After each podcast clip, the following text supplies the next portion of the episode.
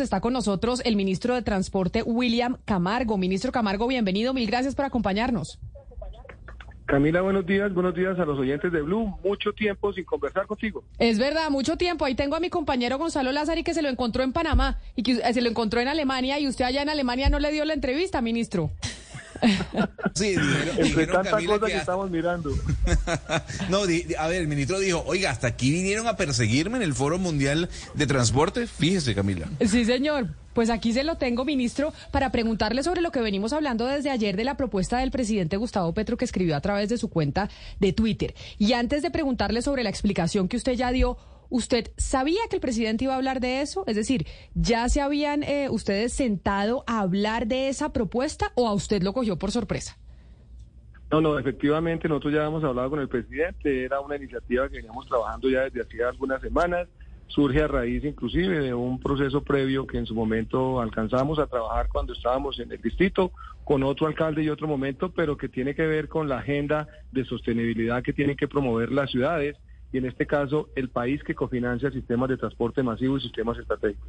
Eso ya estábamos nosotros revisándolo y hay un equipo trabajando en esa iniciativa, Camila. Esa iniciativa que ustedes ya están revisando, tienen que concertarla con los alcaldes de las ciudades, porque entiendo, ministro, que eso también tiene una decisión principalmente en términos de tarifas, lo deciden los alcaldes. Esa conversación que usted tenía con el presidente Gustavo Petro, ya la había venido adelantando con los alcaldes de las principales ciudades del país que tienen transporte público integrado, como es Bogotá, Cali, Barranquilla y Cartagena, por ejemplo. Parte de la tarea que estamos desarrollando es justamente llenarnos de contenidos técnicos, jurídicos y financieros y adicionalmente, dada la crisis en la que están los sistemas, en las que hoy casualmente por efecto de una decisión de planes de desarrollo se gira un billón de pesos para contribuir en el déficit estructural que tienen. Eso obviamente hace parte del proceso de, llamémoslo así, conversación con los alcaldes locales y distritos que tienen sistemas integrados, el caso Bogotá, el caso Medellín, el caso Cali, Bucaramanga, entre otros, y también sistemas integrados y esperamos que la iniciativa, porque tiene relativamente mucho sentido en términos de equidad, la podamos escalar a transporte colectivo. Ministro Camargo, eh, pero ustedes eh, al hablar de tarifas de energía solamente están pensando en la tarifa de las familias, de las personas o también a cargo de las empresas. Eh, lo primero que hay que señalar es que no es tarifa cero ni tarifa subsidiada, es buscar un mecanismo diferente de pago de los costos de transporte como servicio público esencial, los usuarios que utilizan esos servicios deben cubrir esa operación y provisión de parque, hablando por ejemplo del tema de transporte. Ese es un mecanismo que constitucionalmente está establecido, que el transporte, por ser un servicio público esencial, podría utilizar los mecanismos que estructuras tarifarias de la ley 142 han venido construyendo para energía, para acueducto de alcantarillado y para alumbrado no, pero conceptualmente le, le, entiendo, ministro, y tiene sentido muchas de las cosas que usted dice, pero ya operativamente, concretamente lo que dijo el presidente es que a uno se le suma la tarifa, pues ese costo y, etcétera. Pero lo que le pregunto concreto es, ¿sería solamente para las personas o la, la, tarifa de una empresa de Colanta, por decir nombre, tendría que pagar extra? O tal vez, Sebastián, el presidente lo puso como ejemplo. Para los predios. Eh, puso como ejemplo el recibo de la luz, o ya es un hecho que lo que ustedes han discutido es que ese pago se daría a través del recibo de la luz en las casas eh, de los para todo predio, dice el ministro. El recibo de la luz o el recibo del agua individualiza los predios en el país. Dependiendo del uso residencial, industrial, comercial, industrial o dotacional, se asocia, en el caso, por ejemplo, del predial o de la energía o del servicio de acueducto alcantarillado, una tarifa. Lo que hacemos es, sobre la base de los costos que para el Estado o el municipio implica prestar servicios de transporte en esa zona, se hace una distribución que tiene unos efectos de asignación de costo a todos los predios de la ciudad. Eh, ministro, bueno, entonces, si le entiendo bien, no es eh, que sea con el recibo de la luz, es apenas una posibilidad de varias que, que podrían ser. Pero el punto es, según la información que tienen hasta ahora, ¿cuánto le aumentaría a cada persona, sea el recibo de la luz, sea el recibo del agua, como ustedes lo, piensen hacer? ¿Cuánto creen ustedes que cada eh, predio, no, los dueños de cada predio deberían pagar extra para poder aumentar los subsidios al, a los sistemas de transporte? No es un subsidio y voy a contestarte con una contrapartida.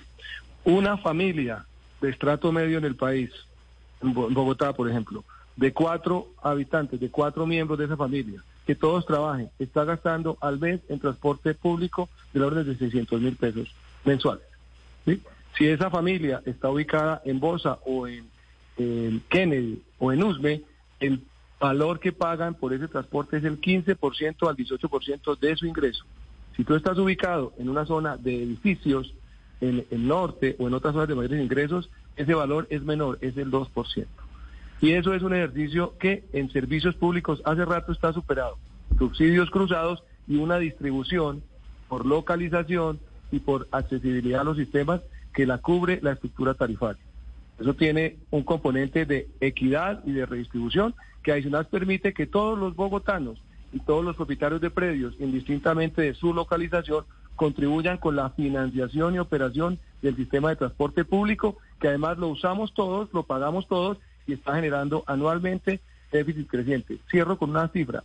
En Bogotá se recaudan por predial alrededor de 4.5 billones de pesos de 2 billones 700 mil predios.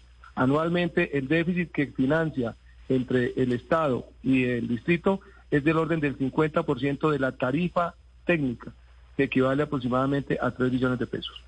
Eh, ministro, para tratar de, terminarle de entender, para seguir con el ejemplo que usted nos puso, esa familia de cuatro personas que gasta 600 mil pesos en transporte, si se concreta esto que ustedes están estudiando, ¿qué querría decir? Que parte de esos 600 mil pesos se los van a cobrar en alguna de las facturas, pero que la otra parte de esos 600 mil pesos se los van a cobrar a personas de otros barrios eh, más pudientes o, o no se distribuye, sino que esos 600 mil se le cargan a personas personas de otros barrios más pudientes? ¿Cómo sería?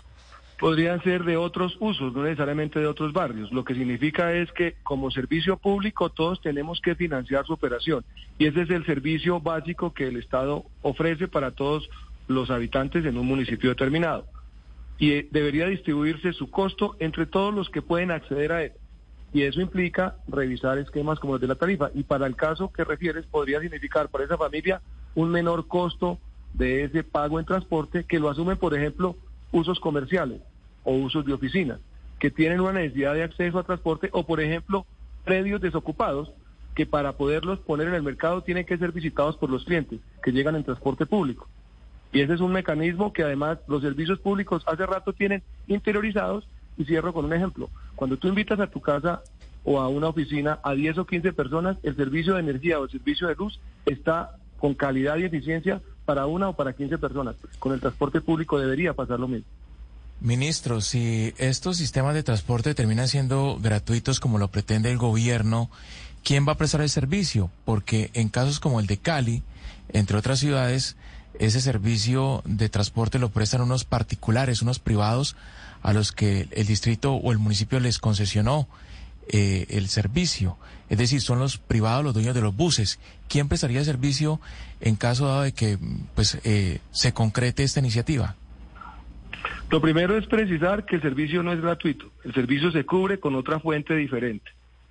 El servicio público que presta el Estado, indistintamente que sea acueducto, de energía o alumbrado público o transporte, debe ser cubierto por los ciudadanos y la prestación del servicio no cambia. Lo que cambia es el mecanismo con el cual remunero yo al operador, que puede ser público o privado.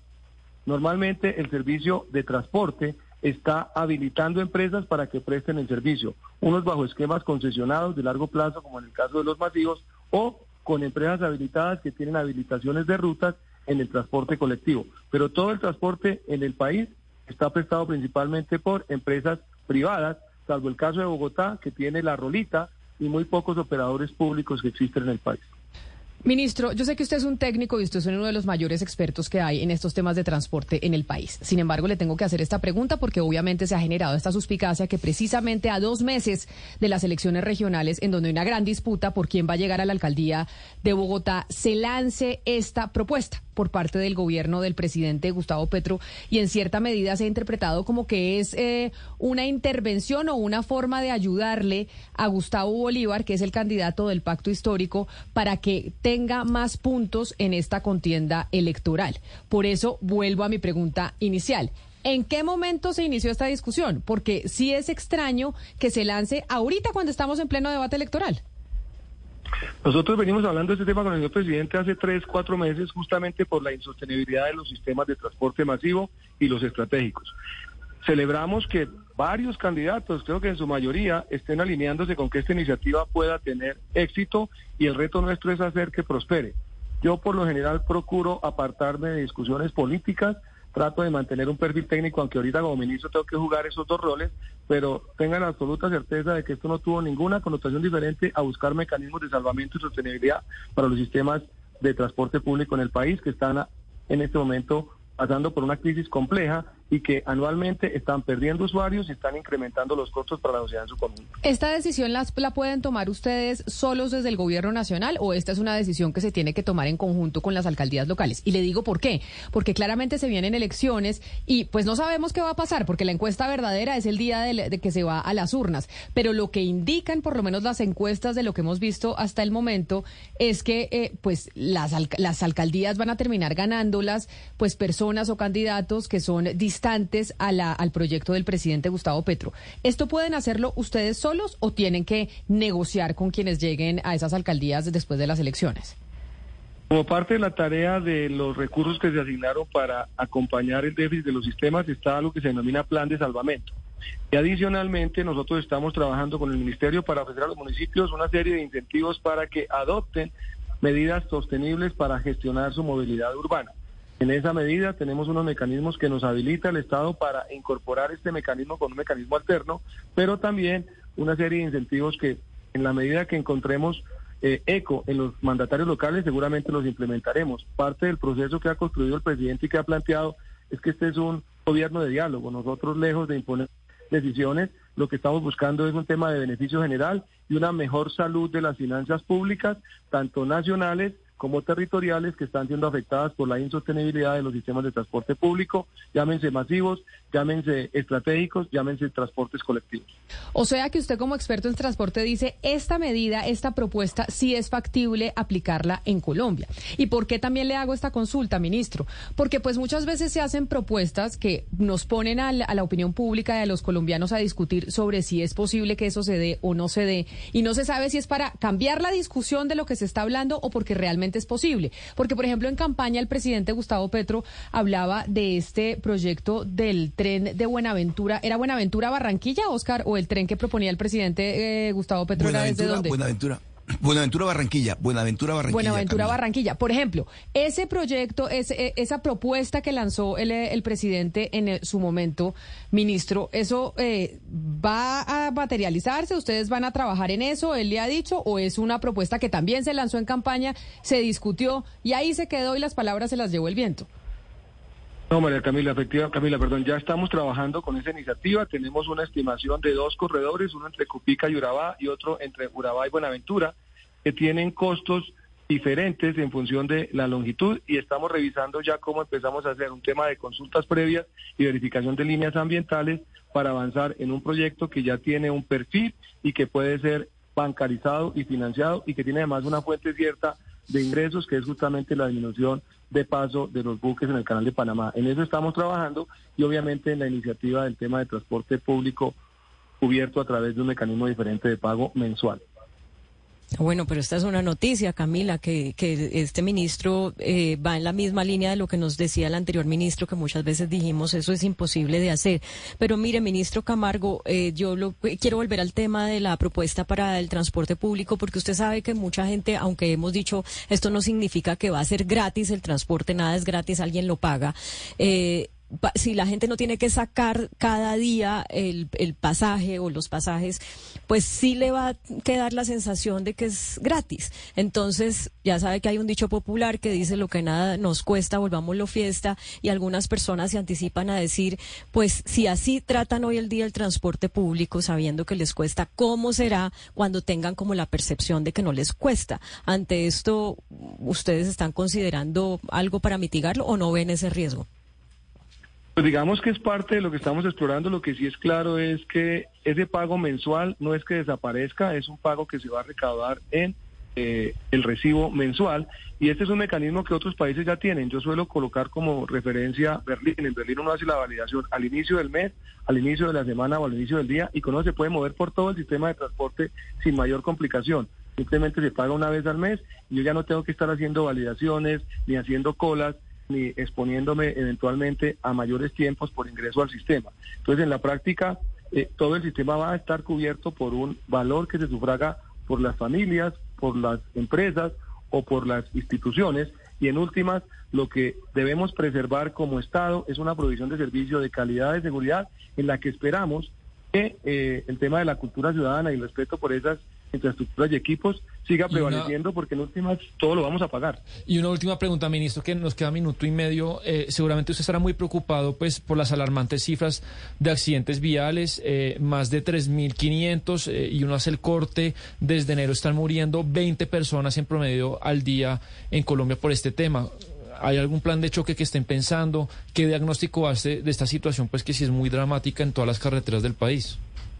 Así es, Sebastián, ahí estamos trabajando con un ejercicio de fortalecimiento de control. Hemos tenido ya un tema de pedagogía, de medidas de ingeniería, pero estamos fortaleciendo control con temas de tecnología. Vamos a utilizar mucho más temas de bodycam. Estamos trabajando ya con la agencia y la nueva directora para desplegar estrategias mucho más robustas en términos de control y obviamente buscar disminuir paulatinamente esto que es un flagelo mucho más grande que la pandemia y que nos sigue cobrando vidas y que obviamente apunta a que los usuarios asuman una condición más responsable a incidir de manera más fuerte con uno de los tres elementos del control de la seguridad vial. Education, Engineering and Enforcement. Ese último nos ha quedado un poquitico corto y tenemos que entrar en ese fortalecimiento. Y me queda un espacio para una última, yo sé que usted ya se va, ministro, y es el tema de la, a propósito de los accidentes en las vías, los que más han protagonizado los accidentes en las vías son los motociclistas. Cada vez en Colombia hay más motocicletas. Yo no sé en las otras ciudades, pero en Bogotá cada día parecemos que nos vamos a parecer eh, a Vietnam, por ejemplo. Y es, ministro, ¿qué va a pasar con el tema de la gasolina? Porque los motociclistas ya salieron a protestar y dijeron, ¿por qué a los taxistas sí les subsidian una cosa y nosotros también trabajamos y ya sabemos que las motos cuando deciden parar las ciudades, las paran y no hay tutía que valga. ¿Ustedes ya están hablando con los motociclistas y han llegado a un acuerdo o qué va a pasar con eso?